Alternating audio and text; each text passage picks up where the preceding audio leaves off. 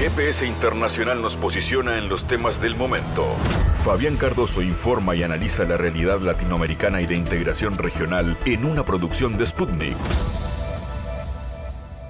Nueva semana para nuevos temas en M24, en GPS Internacional, en mundo.sputniknews.com, en cada uno de los contenidos producidos por la agencia Sputnik, con los temas más importantes de la agenda del mundo.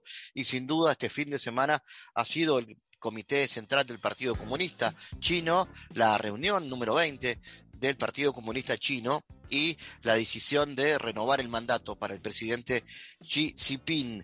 Eh, no exento de polémica, porque se dio allí una situación con un ex mandatario, Hu Jintao. Eh, ¿Qué sucedió allí? ¿Qué explicación se da? ¿Cuáles son los pasos que ahora dará la renovación del mandato para Xi Jinping? Las perspectivas en el vínculo con América Latina, algunos de los temas que hablaremos con el investigador especialista en estudios sobre China de la Universidad de La Plata, Sebastián Schulz. Hablaremos también del conflicto eh, militar entre Rusia y Ucrania a raíz de la intervención militar rusa y también lo que está haciendo eh, las informaciones que dan que el Ministerio de Defensa ruso dispone de pruebas de que Kiev está preparando una bomba nuclear sucia Moscú está tomando medidas para contrarrestar estas posibles consecuencias. ¿Cómo se analiza la peligrosidad de estos movimientos por parte de Ucrania? ¿Empiezan a haber rupturas en Occidente en torno al apoyo contra el régimen de Kiev? ¿Cuál es el vínculo entre Ucrania y Estados Unidos y también entre Ucrania y la Unión Europea? ¿Qué papel está jugando el nuevo gobierno italiano? Algunas de las respuestas que buscará darnos el investigador Alexandro Pagani, especialista en esta zona del mundo. Y como siempre, el espacio para la música, la música emergente, los creadores del Uruguay. Eh, se está presentando el próximo 15 de noviembre. El músico Joaquín González presenta su quinto, su quinto álbum. Ya hay adelanto dos canciones que van a sonar hoy en GPS, Perderse en la ciudad y Luz y Calor, pero su quinto disco se llama Principio de las Nieves Eternas y antes de sonar en la sala de Magnolio, que será el 15 de noviembre, estará sonando en este GPS internacional que como siempre arranca a toda velocidad con varios temas una nueva semana. En GPS Internacional localizamos las noticias de América Latina.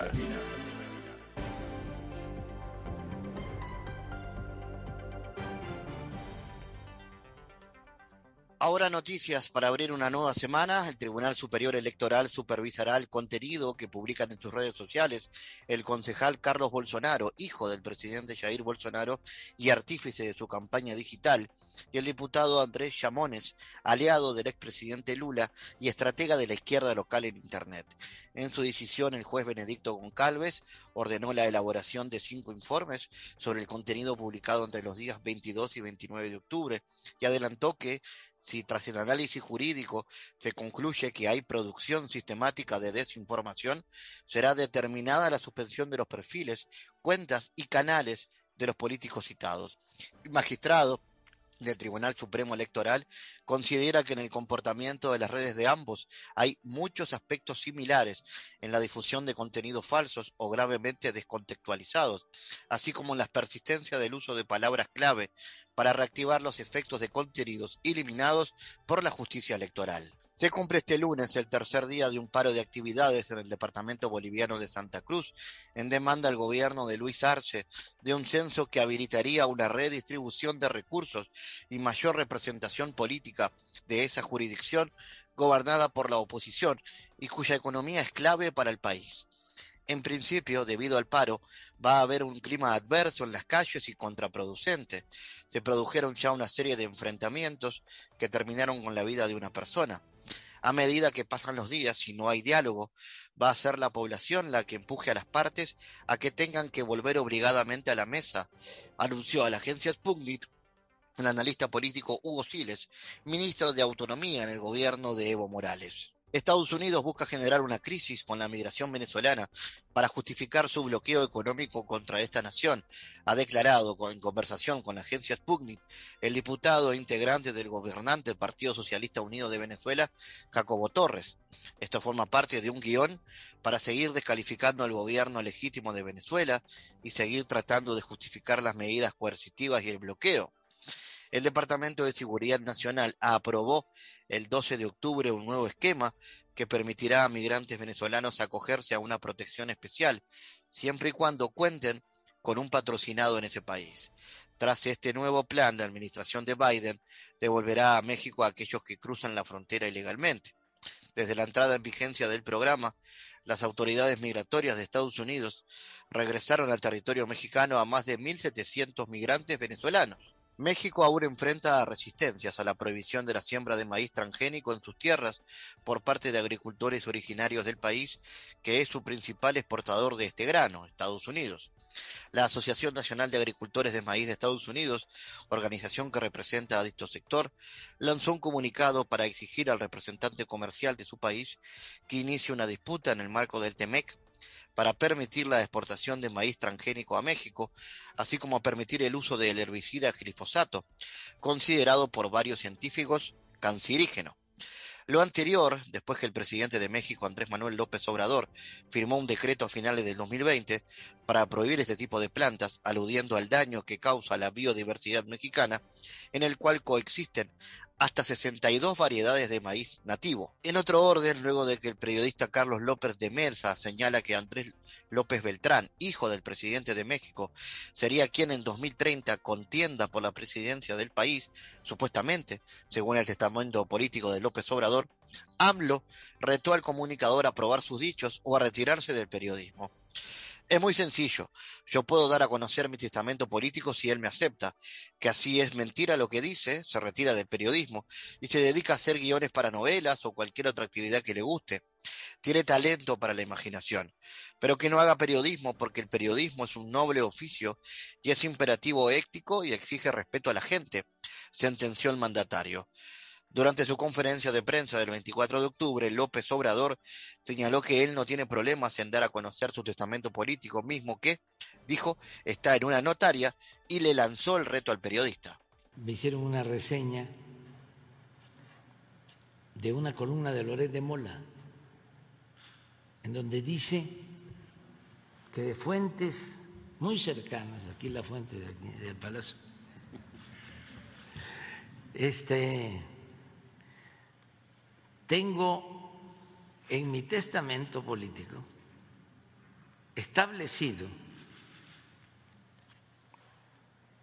de que mi heredero va a ser mi hijo Andrés, mi heredero político, y que primero va a ser eh, Claudia, y luego el candidato para el 30 va a ser mi hijo Andrés. Que esto lo tengo en mi testamento político. Creo que lo publicó en Universal. Es muy sencillo. Yo puedo dar a conocer mi testamento político. Si él me acepta el que si es mentira, lo que dice,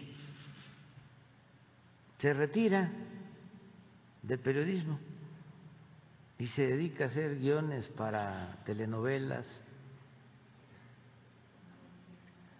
o a cualquier otra actividad ¿no? que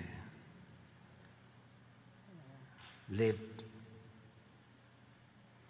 este, le guste, pues tiene el talento para la imaginación. Este, pero que no haga periodismo, porque el periodismo es un noble oficio. Y es imperativo ético. Y exige respeto a la gente. Es más, doy a conocer mi testamento porque está en una notaría y si es cierto lo que él dice, renuncio a la presidencia. Nada más que si no es cierto, que él acepte abandonar el noble oficio del periodismo, para no seguir manchando. ¿Y para cuándo sería el reto? El noble oficio del periodismo, cuando él quiera. Que nos los mande a decir. Lo único que lamento es que ya me voy a adelantar, dando a conocer el testamento, pero vale la pena. Tampoco gano mucho porque no es nada más Loren, son como mil más los guacamayas. Este, pero algo es algo, ¿no?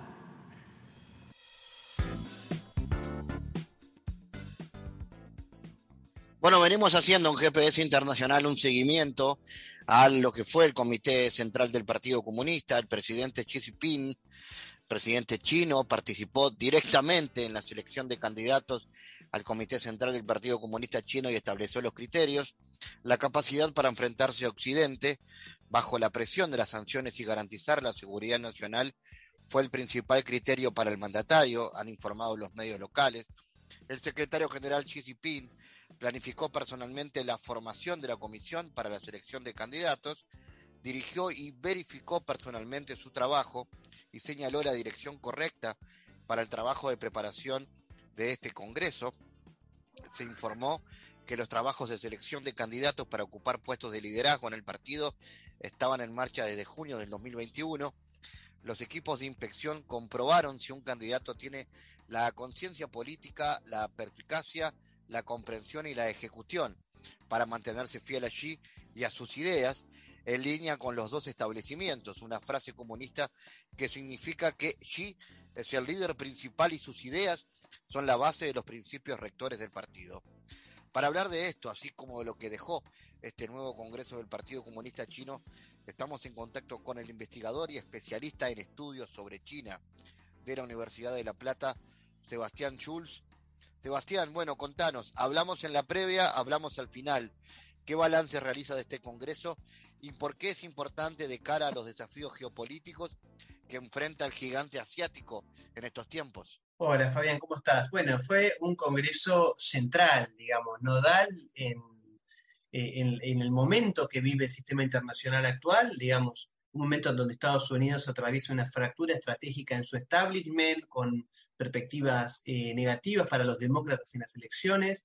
Europa atraviesa también una crisis eh, y una, con, manifestaciones y, triunfos de, de sectores conservadores eh, que ponen en juego sus capacidades de poder y en ese marco este Congreso Nacional del Partido Comunista de China muestra a un gigante asiático fortalecido y en donde ha ratificado algún conjunto de, ideas y personas que son claves en este contexto, digamos, una fuerte reivindicación del rumbo de, que quiere tomar China para el sistema internacional, una China que quiere ser parte de la construcción del nuevo orden internacional multipolar y en donde se han ratificado las ideas de, eh, bueno, eh, aumentar las capacidades de poder de China, tanto en términos internos, es decir, poniendo a la calidad de vida del pueblo en el centro de las políticas, pero también con un mucho mayor protagonismo en el plano, global, y lo vemos en la modificación, en el recambio que hubo al interior del Comité Permanente del Partido Comunista, donde las figuras que defendían una China más aperturista, más librecambista, eh, fueron corridas del centro de la escena y reemplazadas con eh, personalidades, con ideas más cercanas a las de Xi, de, bueno, una China mucho más soberanista, mucho más eh, mercado internista y, bueno, enfocada en estos desafíos que, tiene China para, para este orden global. ¿Qué implicaciones tiene la reelección de Xi Jinping para el emergente orden multipolar? ¿Y cuáles son los temas de agenda que más se destacaron de cara a lo que va a ser ahora su nuevo gobierno? Bueno, en relación a los temas de agenda, creo que hay uno que es central, que es la, en materia de seguridad, digamos. Fue de, los temas más mencionados en los del discurso de Xi y que tiene que ver con una lectura sobre el orden internacional eh, plagado de tensiones, convulsionado y donde se ve que, Estados Unidos va a aplicar con cada vez eh, mayor fuerza y sistematicidad las políticas que viene aplicando en Ucrania, en, por ejemplo, en el estrecho de Taiwán, eh, con el, boicot comercial, es decir, Estados Unidos, producto de su decadencia hegemónica, va a tender a llevar adelante acciones cada vez más agresivas contra China y en ese marco la cuestión de la seguridad eh, en los distintos planos, digamos, seguridad en el plano militar, en el plano tecnológico, en el plano alimentario. Son temas centrales que, se han debatido en este Congreso del Partido Comunista.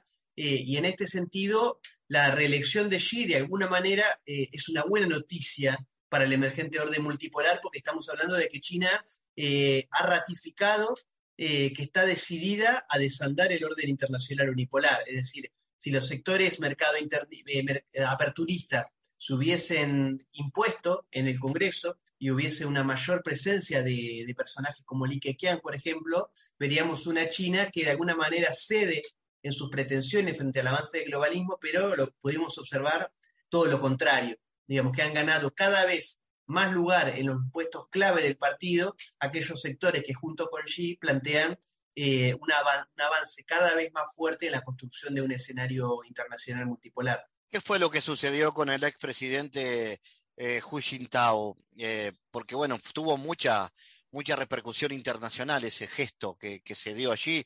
Eh, ¿Con él se fue parte del lobby proestadounidense del poder? Bueno, eh, es un tema que, ha recorrido los distintos medios de comunicación, principalmente occidentales. Ahí tenemos dos grandes versiones, digamos, porque creo que es parte del análisis saber interpretar qué es lo que pasó, digamos. Hay un análisis que eh, o por lo menos una versión de los hechos que viene desde China que pone el acento en los problemas de salud de Hu Jintao, digamos, eh, incluso se informó que, padece Alzheimer o, enfermedades que lo imposibilitan de permanecer tanto tiempo en la asamblea y que por eso Hu Jintao estuvo durante toda la asamblea con un asistente que fue el que lo retiró eh, en el momento del cierre del Congreso. y otros, en las antípodas, otros análisis que hacen hincapié en bueno, una especie de purga, una especie de disciplinamiento hacia un Hu Jintao que se venía mostrando cada vez más crítico de Xi Jinping.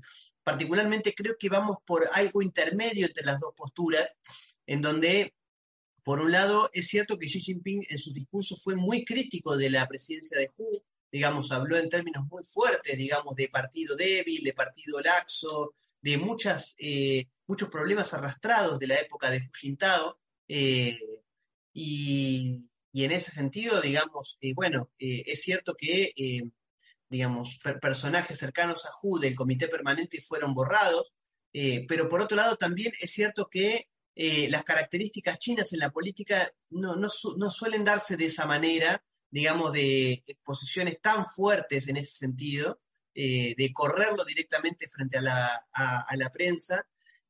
pero bueno, quizás también se haya querido dar un mensaje, digamos, eh, empieza una nueva China y, los adalides de la, de la China anterior eh, están cediendo y están perdiendo eh, cada vez mayores espacios, incluso sin quizás vincularlo directamente a la retirada de Hu, eh, bueno, el lobby proestadounidense ha perdido completamente poder al interior de los altos mandos del Partido Comunista de China, eso es una realidad. ¿Y ahora qué perspectivas se abren para América Latina? Bueno, probablemente veamos un fortalecimiento eh, de la relación entre China y América Latina. Digamos, China está eh, ansiosa de fortalecer la relación con los gobiernos progresistas de la región, digamos, principalmente reconstruir lo que fue el foro China-CELAC, que fue de alguna manera puesto en el freezer por los gobiernos neoliberales de la región eh, que vinieron a partir de 2015. Esto con Alberto Fernández, con López Obrador, con Luis Arce, la CELAC de alguna manera volvió a funcionar y China tiene la intención de volver a tener una relación política y geopolítica con la región, eh, pero a su vez eh, China le interesa también hacer una articulación en términos de recursos. América Latina tiene recursos que China necesita estratégicamente para sostener su pugna por la construcción del orden multipolar, como lo son principalmente alimentos eh, y algunos recursos que se usan en las cadenas de valor tecnológicas, por ejemplo, litio. Entonces, creo que vamos a ver cada vez mayor articulación eh, y, relaciones eh, fuertemente en el plano económico, pero también político entre China y los países de América Latina. tomando en cuenta que hay, por ejemplo, propuestas desde el Mercosur, ¿no? Uruguay ha impulsado la posibilidad de un tratado de libre comercio con China y demás. ¿Crees que se abre ese camino con esta nueva etapa, por llamarlo de alguna manera? Bueno, eh, recordemos que hay 21 países de la región que son parte de la iniciativa de la Franja y la Ruta, eh, son parte de la Ruta de la Seda, eso es un número importantísimo de países de la región que han adherido.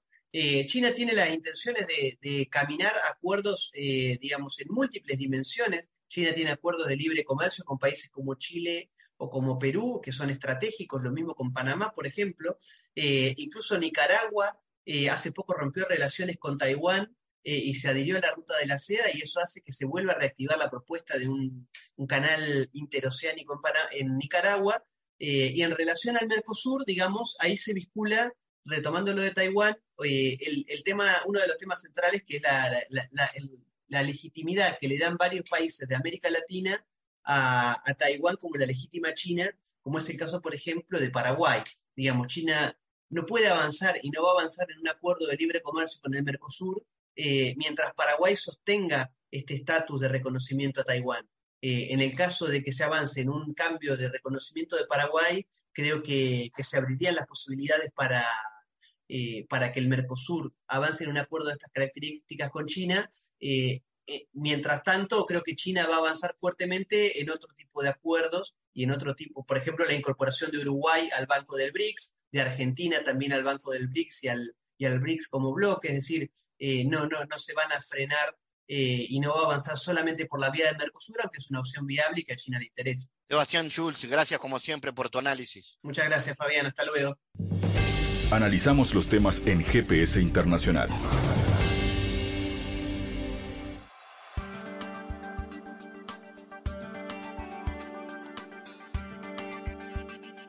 El Ministerio de Defensa ruso dispone de pruebas de que Kiev está preparando una bomba nuclear sucia. Esto lo ha informado la propia entidad. Moscú está tomando medidas para contrarrestar estas consecuencias el Ministerio de Defensa de la Federación de Rusia dispone de las pruebas de que el régimen de Kiev está preparando una provocación con el uso de una llamada bomba sucia, anunció el jefe de las tropas de defensa radiológica, química y biológica de las Fuerzas Armadas rusas, el teniente general Igor Kirlov.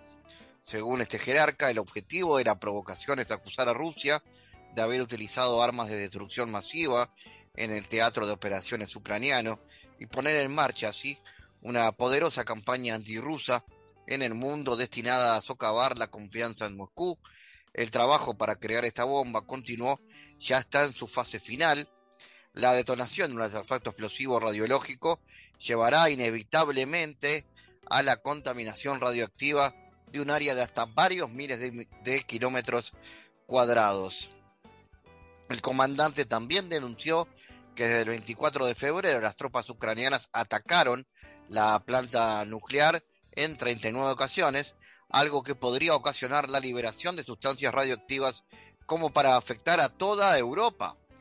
Vamos a analizar este asunto, estamos en contacto con el especialista Alexandro Pagani. Bienvenido Alexandro. ¿Cómo analizas la peligrosidad de estos movimientos por parte de Ucrania? ¿Empiezan a haber rupturas en Occidente en torno al apoyo contra el régimen de Kiev. Fabián, un gusto saludarte. Muchas gracias por la invitación. Sí, fíjate que en tu introducción es muy clara la cuestión. Ahora veamos que desde el frente de la guerra en Ucrania llegan señales alarmantes sobre una posible escalada a través de operaciones de falsa bandera extremadamente peligrosas y encaminadas a barbarizar el conflicto y frenar posibles negociaciones. En el lenguaje de los boletines de guerra, Ahora ha entrado categorías como bomba sucia, que tú mencionabas, operaciones de bandera falsa, face flag, eh, para culpar a Rusia, como es el caso de una posible destrucción de la presa de Krakowskaya en el río de Dnieper, o respeta la seguridad de la central nuclear, nuclear en Zaporizhia.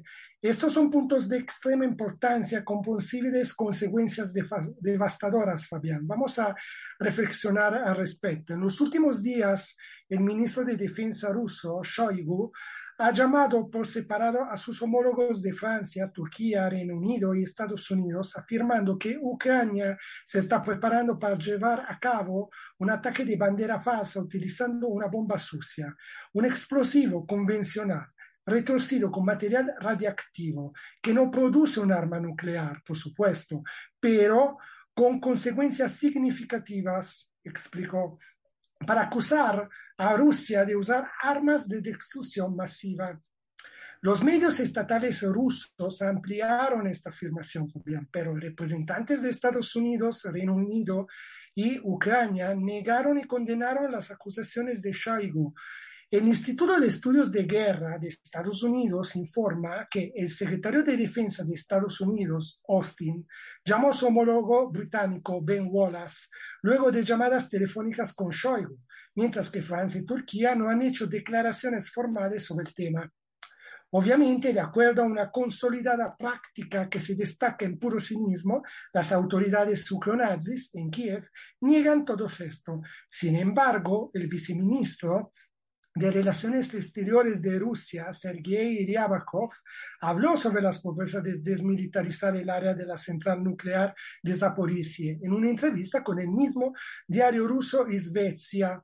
Rusia está obligada a proteger la planta de energía nuclear de Zaporizhia por razones de seguridad y defensa euroasiática también, porque al parecer los que gobiernan en Europa Occidental no le importa absolutamente nada de la vida de sus ciudadanos, pero en las condiciones de este conflicto y pese a la buena voluntad del Kremlin de salvaguardar la vida de los pueblos en esa región, todo hace creer que los acuerdos de desmilitarización aún no son posibles, debido al fanatismo que gobiernan las políticas neonazis en Kiev y apoyadas por Washington. En fin, Rusia denuncia que Ucrania prepara una provocación en estos días en la región de Kharkiv con el fuego de mercenarios contra civiles y para luego acusar a las Fuerzas Armadas rusas. En este sentido, la agencia de noticias rusa TASS informa que el régimen de Kiev está preparando una sangrienta provocación con la muerte de ciudadanos para acusar a la Federación Rusa de un crimen de guerra. El 24 de octubre, una unidad de mercenarios extranjeros bombardeará con piezas de artillería el punto de aglomeración de civiles en la ciudad de Volchansk, en la región de Kharkiv, durante la distribución de ayuda alimentaria, informa la misma agencia. Y cito, continuo, el acto terrorista fue planeado por el régimen de Kiev para desacreditar el ejército ruso y acusar a Rusia de matar a no combatientes, informa TAS. Fabián. Alexandro, en ese marco, ¿cómo analizas las relaciones entre Estados Unidos y el régimen de Kiev? ¿Cómo puede afectar esto el resultado de las elecciones intermedias en el norte? Esto tomando en cuenta la consideración, las críticas de varios sectores del Partido Republicano en torno a la ayuda financiera a Kiev en medio de una creciente inflación en Estados Unidos. ¿Hay un mayor rechazo hacia el gobierno de Biden por esta actitud? Mm, Fabián, la crisis de la hegemonía estadounidense ya la década de 1970, como sabemos, en un debate en el que participaron no pocos economistas estadounidenses. Ese debate estuvo todo centrado en el problema de un debilitamiento interno de Estados Unidos, del que surgirían una serie de incapacidades, mantener el patrón cambiario de dominación comercial entre el dólar y el oro establecido en Bretton Woods, resistir la competencia industrial japonesa y alemana, mantener el liderazgo cultural de revolución pasiva basado sobre el American Way of Life y el American Dreams, junto con el dominio tecnológico Luego, con la desaparición del así llamado o mal llamado peligro rojo, parecía haber revivido la suerte de la hegemonía estadounidense a raíz de la desintegración de la URSS y el Pacto de Varsovia en los Estados Unidos. Se habló de, una, de un nuevo orden mundial. Es Paul Wolfowitz, entonces secretario de Defensa en el gobierno de George W. Bush, que escribió una guía de planificación de defensa en la que argumentaba que la política estadounidense debería tener como objetivo evitar el surgimiento de cualquier competidor global potencial en el futuro y que debería conducir a la órbita estratégica de Estados Unidos, incluidos los estados que habían pertenecido a la esfera de influencia soviética. Posteriormente, Berzinski propuso una nueva estrategia imperial en virtud de la cual Estados Unidos debería actuar como árbitro clave de las relaciones de poder euroasiáticas, convirtiéndose así en la potencia suprema del mundo. Con este fin, deberían haber aprovechado a Ucrania incorporándola a la OTAN. También señaló que esta estrategia haría que Europa y Alemania fueran más dependientes de Estados Unidos. Pero en el transcurso del milenio surgieron los verdaderos factores de la crisis imperial, es decir, dos grandes superpotencias mercantiles, el chino y el alemán, que finalmente se sintieron capaces de lanzar el desafío. Es bien conocida la hostilidad de varias administraciones estadounidenses hacia el mercantilismo chino y germánico europeo, es decir, las políticas que han llevado a las dos potencias emergentes a crecer tan rápidamente como para amenazar la hegemonía estadounidense en el volumen del Producto Interno Bruto, mientras que ya lo han recordado en el volumen, volumen de producción manufacturera. También se teme a China por su rápido crecimiento militar y su fuerte dinamismo tecnológico. Alemania alias Unión Europea, también tenía la capacidad de producir una moneda que hasta hace unos años parecía querer socavar el dólar como principal instrumento de reserva internacional. Está claro que si el desafío de China y Alemania se saldara en una nueva ruta de la seda y fortificando también una unión económica euroasiática propuesta por la Federación Rusa y a través del Nord Stream 2, Estados Unidos sería superado en las cuatro funciones de las gobernanzas global. Se entiende, por tanto, que esa hostilidad ha ido creciendo, a veces inclusive de forma ridícula, hasta expresarse en las políticas de Donald Trump que quería disciplinar a los dos rivales con políticas proteccionistas, donde ya los flujos comerciales lo hacen imposible, pues así lo que obtendría en cambio sería dañar sobre todo las exportaciones estadounidenses que ya están muy afectadas. Ahora, veamos que con Biden, o mejor dicho, con el think tank político-militar detrás de él, un bloque histórico de poder de halcones liberales y neoconservadores encabezados sobre todo por el Council on Foreign Relations, se afirma el método refinado, el uso de la OTAN para crear un cordón de seguridad cada vez más estrecho y agresivo alrededor de China y Rusia. En este sentido, Fabián, es difícil poder encontrar una luz fuera del túnel y los conflictos internos a la burguesía imperialista WASP no llegarán a un cambio o rupturas de una política exterior estadounidense bien consolidada en el querer imponer sus reglas de dominación imperial, pues que la guerra en Ucrania hace parte de aquellas microguerras que el águila fascista de Norteamérica está promoviendo para desestabilizar finalmente el ascender económicos de nuevas potencias regionales en un mundo basado sobre la multipolaridad y la amistad y cooperación entre pueblos y naciones, y que encuentra el consenso en esta lucha en contra de la multipolaridad por parte de todos los sectores que sean demócratas o republicanos, mi estimado Fabián. Alexandro, eh, las dificultades en el invierno europeo van a ser determinantes en un cambio de acción en torno al apoyo a Kiev. ¿Cómo pueden incidir gobiernos como los de Hungría e Italia para frenar la avanzada antirrusa de la Unión Europea? Oh, qué importante pregunta, Fabián. Muchas gracias. Europa se enfrenta a condiciones verdaderamente deplorables respecto al desafío más importante, que atañe no solo a la supervivencia como institución, sino a la supervivencia física de sus ciudadanos, directamente amenazados por la decisión de larga data de Estados Unidos y la OTAN de luchar en su territorio hasta el último ucraniano y, digámoslos, pues hasta el último europeo la batalla por la hegemonía mundial, eligiendo la región euroasiática como campo de batalla. La complejidad de la situación es evidente si solo se observa el papel de Hungría dentro del cual se entrelazan impulsos en contra de las políticas de guerra y sanciones del occidente colectivo que son legítimas por parte de Hungría, e impulsos igualmente comprensibles hacia la autonomía nacional en contra de la OTAN, lo que evidentemente constituye un elemento de interés y de estudio comparado entre lo que es la soberanía nacional parlamentaria en Hungría y lo que está ocurriendo en Italia, donde de lo contrario, encontramos un sistema político adulterado, subordinado a las potencias del occidente colectivo sobre todo a la OTAN, así como deslegitimado por la gran abstención, un 38%, que se registró durante las recientes elecciones legislativas. Mientras en Hungría, por lo tanto, empiezan a encenderse destellos de conciencia e intereses nacionales en contra de las políticas de sanciones en contra de Rusia, aunque luego se emprende el camino de revanchismos ultranacionalistas y neoimperiales sobre tierras irredentas en Ucrania, Italia sigue representando en el paso de Draghi a la duchetta Meloni la retroguardia a todos los niveles, desde aquel del compromiso con la paz al de una respuesta eficaz a la crisis.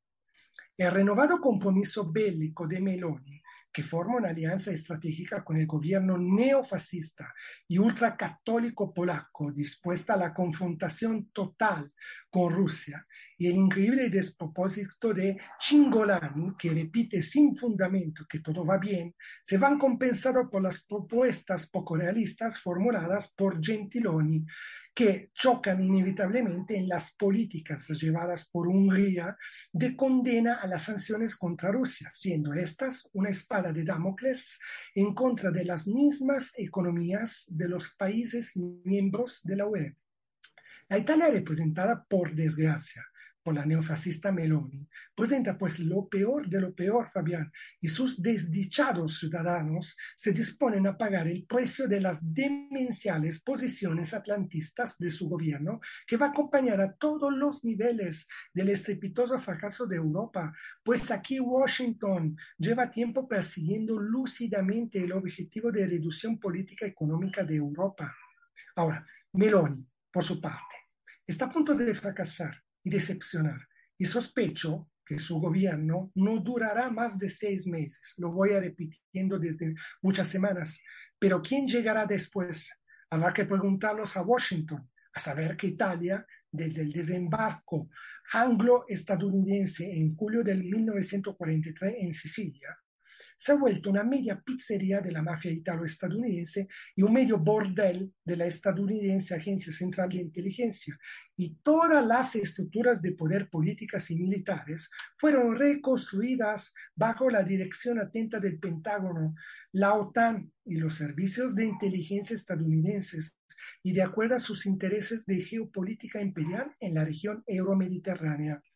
Finalmente, concluyendo, esta total incompetencia de los gobiernos italianos está exponiendo a la población italiana a una insoportable escasez de energía y una insuperable escasez de gas que estallarán en revueltas populares, como estamos viendo en Francia, y que abrirán a nuevos desafíos para los trabajadores italianos al preguntarse si quieren ser sujetos históricos o quieren seguir siendo agentes pasivos, donde quien decide para ellos son, como siempre, los tecnócratas, eh, estimado Fabián. Alexandro Pagani, como siempre, gracias por tu mirada, por tu calificado análisis en GPS. Gracias a ti, Fabián.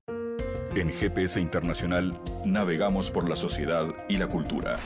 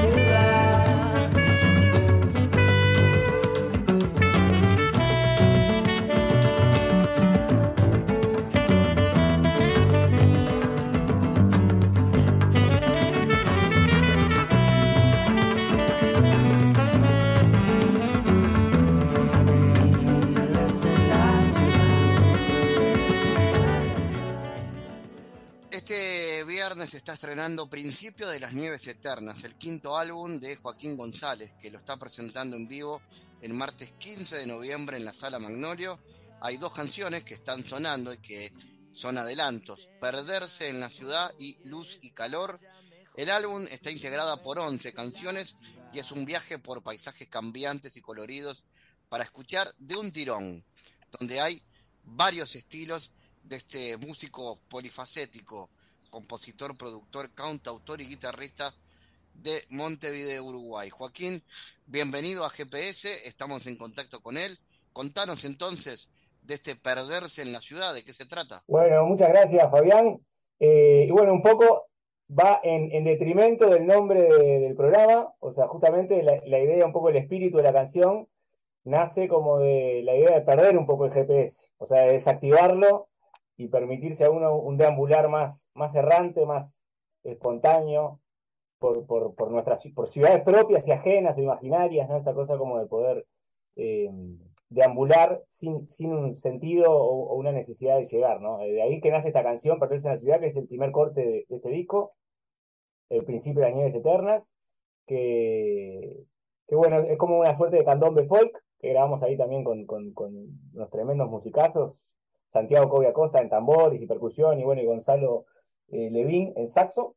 Y, también salió con, el corte que se publicó en todas las redes, salió un video muy lindo en, en YouTube que hicimos con mi hija Galia de seis años, justamente como en un deambular citadino, que nos vamos encontrando como una serie de personajes y demás, que me, avisaron recién ahora, hace un par de días, que ganamos también ahí un premio en, en The Tour con el, con el videoclip.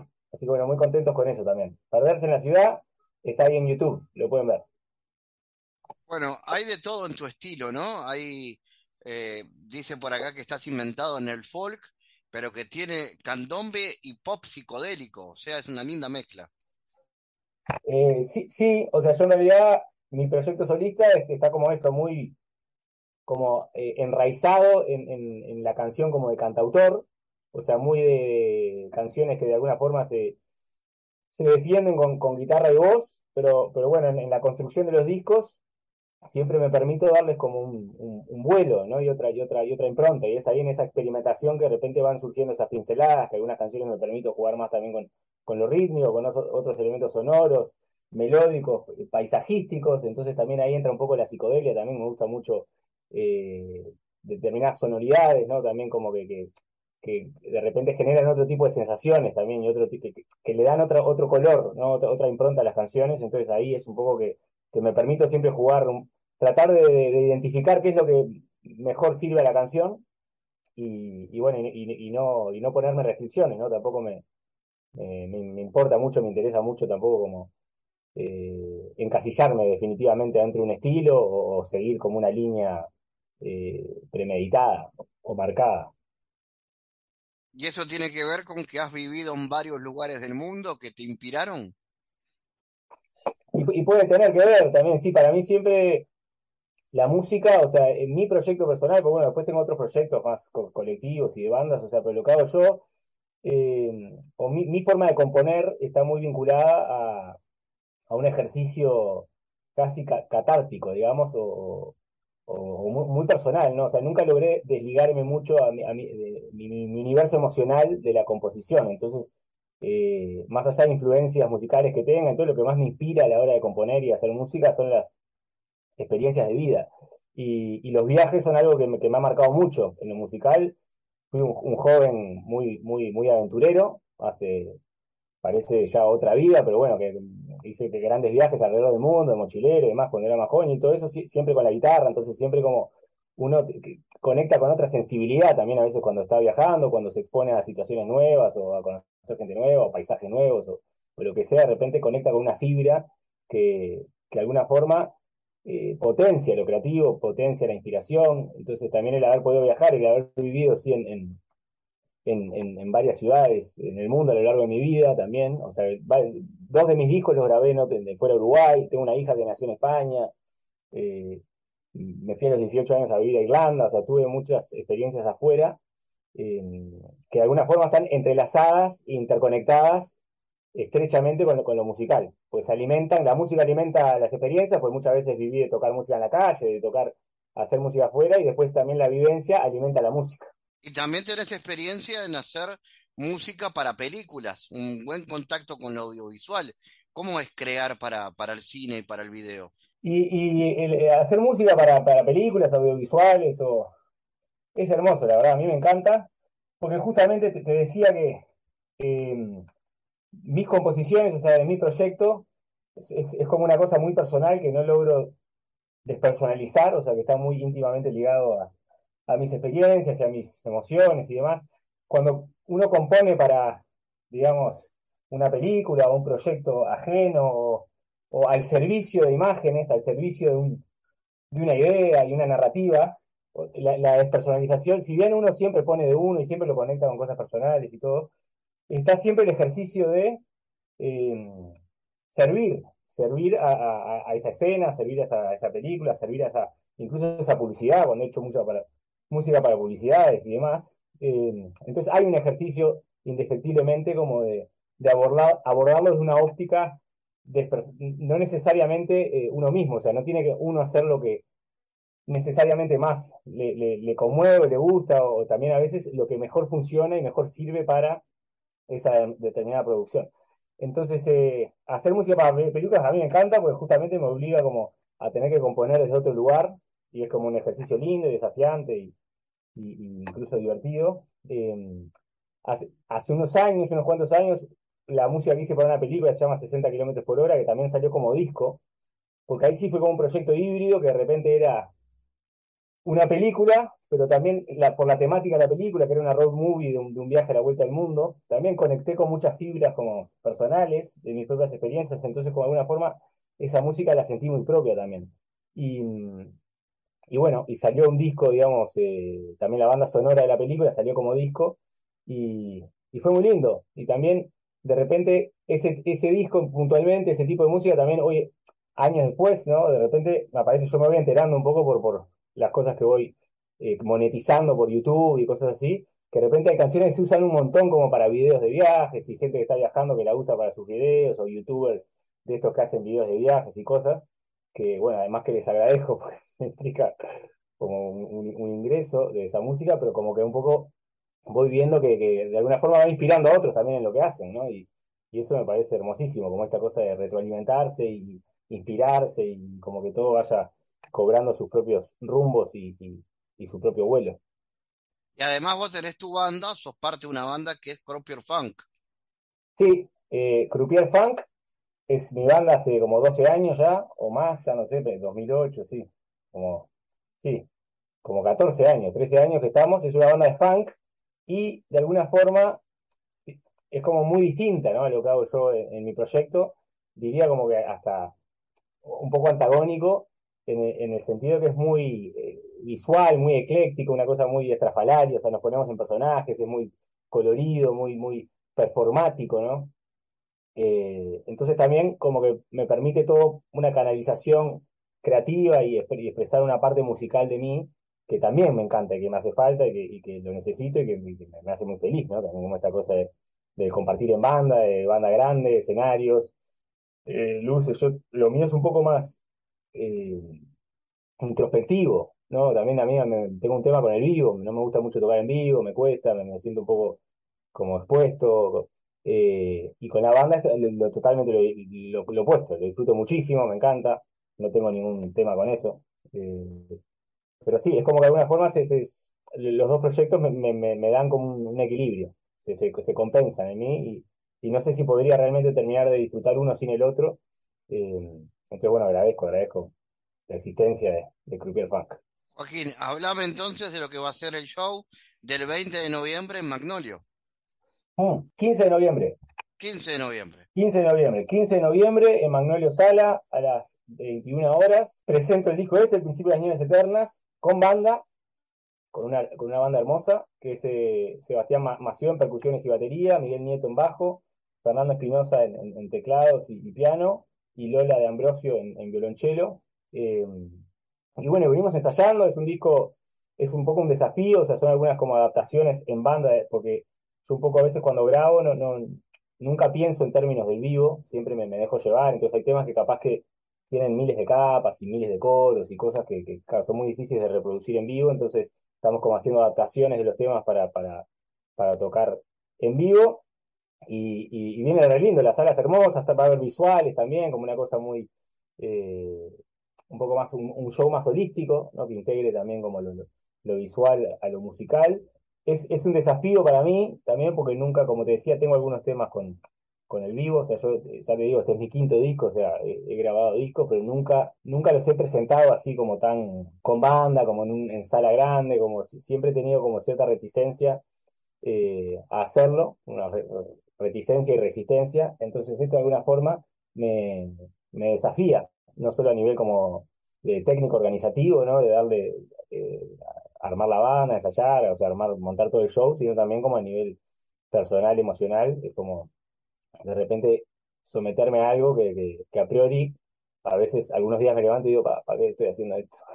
Preferiría evitarme todo, todo, pero bueno, lo voy a hacer y, y bueno, me encantaría, pues, o sea, para poder compartirlo, ¿no? Porque me parece que, un poco el, el, el, viaje este de hacer música y de, hacer arte tiene que ver también con, con un compartir y un colectivizar, así que eh, y estoy como muy orgulloso de este disco también, eh, así que me encantaría, o sea, la idea es poder compartirlo y que, y que, circule. Joaquín González, gracias entonces, nos vemos el 15. Fabián, gracias, un gustazo, muchísimas gracias. El mundo en GPS Internacional.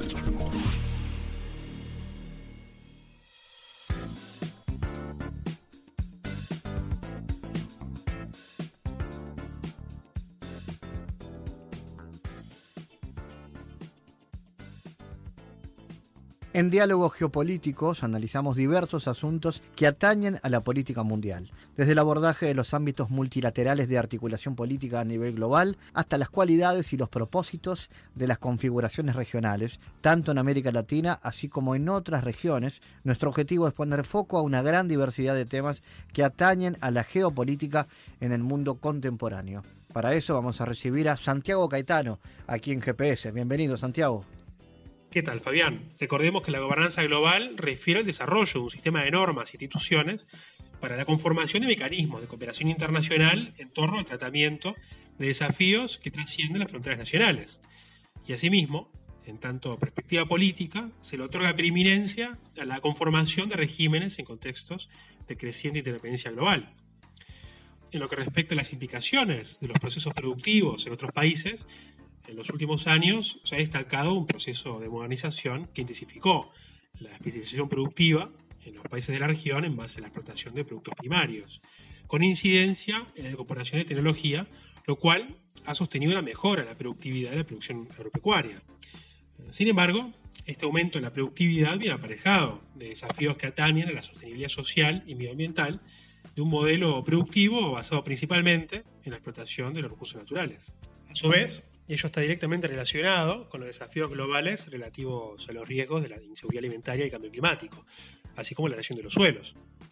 Asimismo, la especialización en productos primarios también significa el riesgo al rezago de quedar en el lugar más débil en el entramado de las cadenas globales de valor, con lo cual desafía particularmente a los países en desarrollo a promover políticas públicas de innovación en ciencia y tecnología a los efectos de tecnificar la producción basada en materias primas y hacerlo de manera sustentable. En lo que respecta a los países del Mercosur, podríamos advertir que el bloque regional enfrenta el siguiente trilema. En primer término, potenciar un modelo de desarrollo social inclusivo, basado en los recursos naturales, a su vez lograrlo de manera sustentable, sin destruir su base social y natural, y eh, fortalecer una red científico-tecnológica y empresarial que permita diversificar los objetivos productivos de la región. Gracias Santiago por tu aporte a GPS Internacional. Gracias Fabián, hasta la próxima. Les recordamos las formas de seguirnos a través de nuestras redes sociales. Somos arroba GPS Inter en Twitter. Estamos también en la red Facebook GPS Internacional y a través una lista de difusión a través de la red Telegram, donde habitualmente compartimos los contenidos de cada uno de los programas de GPS Internacional, esta producción de Sputnik que se emite en M24 en Uruguay, en las radios públicas de Bolivia, en Radio del Plata en Argentina y a través de nuestra página mundo.sputniknews.com. GPS Internacional es un programa de información y análisis de los temas más importantes del mundo con mirada latinoamericana. Fabián Cardoso en GPS Internacional junto a los protagonistas analizó la realidad. Una producción de Sputnik.